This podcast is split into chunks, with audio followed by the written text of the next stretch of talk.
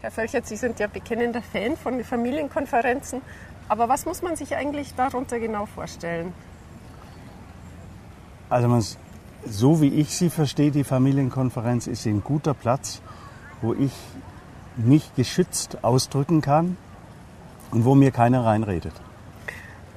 Aber es gibt es Regeln für dieses Familiengespräch? Kann ich einfach mich ausbreiten oder, und kann ich andere fragen? Kann ich jemandem ins Wort fallen? Wie geht das genau? Also das Setting ist ja ein ganz einfaches. Das heißt, jeder redet eine gewisse Zeit. Das, was er sagt, wird nicht kommentiert von den anderen. Jeder hört nur zu. Und wenn die Familienkonferenz vorbei ist, man hat vielleicht eine Kerze vorher angezündet, äh, um das Ritual ein bisschen äh, zu verdeutlichen, macht man die Kerze wieder aus, wenn es vorbei ist. Äh, und auch danach äh, stürzen sich die Einzelnen nicht aufeinander und sagen, was hast du da gesagt, sondern man lässt den anderen in Ruhe und gut ist es.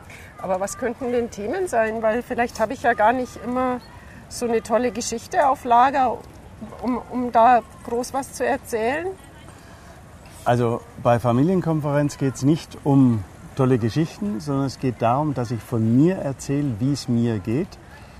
Heute war es nicht toll in der Schule. Ich habe es, glaube ich, mit der äh, Schulaufgabe nicht so gut geschafft. Oder es war toll, ich habe ein Referat gehalten und es hat mir ganz viel Spaß gemacht. Oder der Vater erzählt, ähm, ich habe einen neuen Mitarbeiter und äh, das die Zusammenarbeit mit ihm klappt prima oder die Mutter hat ein Lieblingsgericht, äh, das allen sehr gut schmeckt und freut sich drüber. Also die unterschiedlichsten Dinge, man erzählt von sich.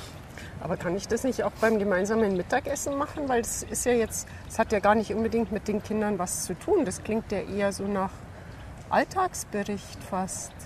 Ja, das sollte eigentlich die Basis sein, dass man äh, diesen dieses ritualisierte Meeting alle 14 Tage, drei Wochen, je nach so oft wie das die Familie haben will, äh, zusammen macht. Und das fängt mit Alltäglichkeiten an.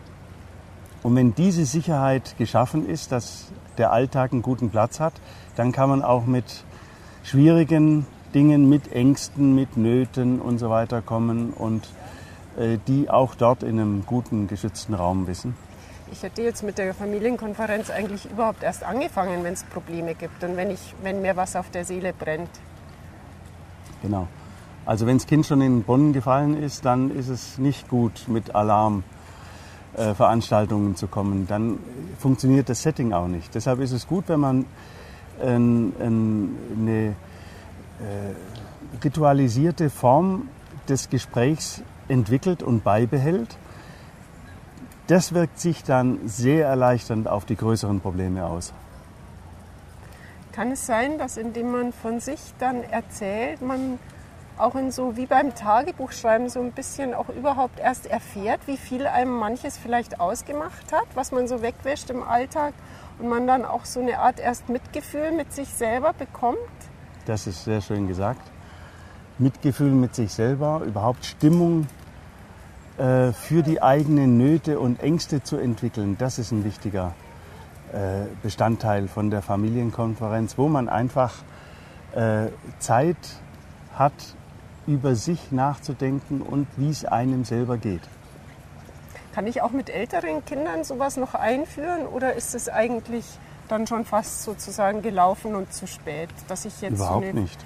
Gesprächskultur etabliere?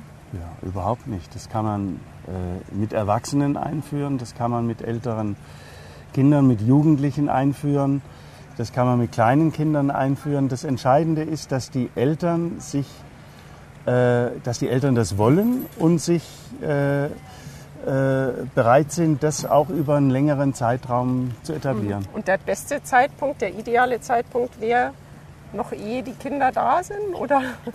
Ja, das ist eine gute Idee, wenn wir eine Familie werden oder ein Paar sind, äh, dass wir in einem geschützten Raum uns unterhalten. Das ist mhm. ja gerade der Unterschied zu einem äh, Gespräch im Café, äh, dass man eindeutig nicht dem anderen ins Wort fällt, dass man ihn nicht kommentiert, sondern dass man nur von sich spricht. Okay.